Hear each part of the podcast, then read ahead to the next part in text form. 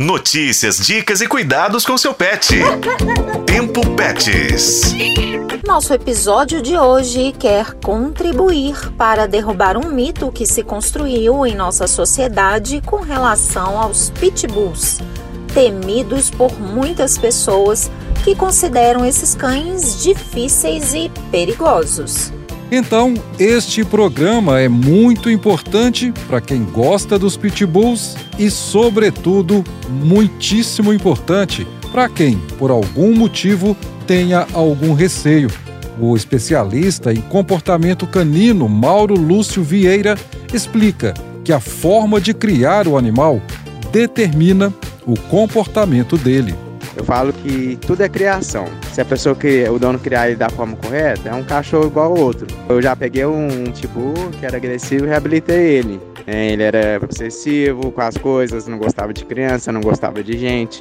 Em dois meses, três meses eu consegui né, mudar esse quadro, porque ele não teve a, a criação boa. É, ele ficava só preso, não tinha contato com gente. Então eu apresentei ele esse mundo de gente, de, de tudo, e virou um cachorro muito dócil, virou um cachorro é, treinado pra guarda, ficou muito bom pra guarda, muito obediente, inteligente.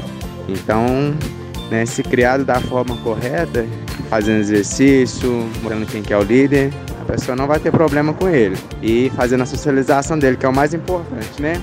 E desde filhote sendo socializado com outros animais, não vai ter problema com ele. O pitbull é um cachorro como qualquer outro. Outros cães de outras raças também podem ser agressivos se não forem criados da forma correta.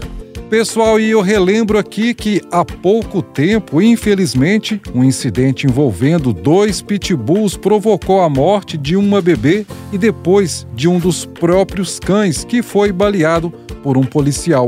Lembro que, pelos comentários na notícia que demos, ficou muito claro que as pessoas preferem culpar a raça e o animal.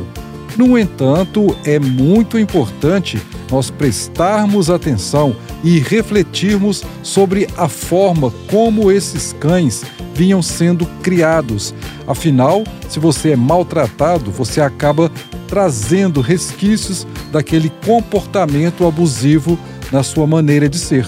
Inclusive, nós apuramos, pessoal, aqui com o Centro de Controle de Zoonoses de Betim, para onde a pitbull desse caso da menina foi levada ela segue lá à disposição para adoção, lembrando que era um casal de pitbulls. O macho morreu e a fêmea sobreviveu.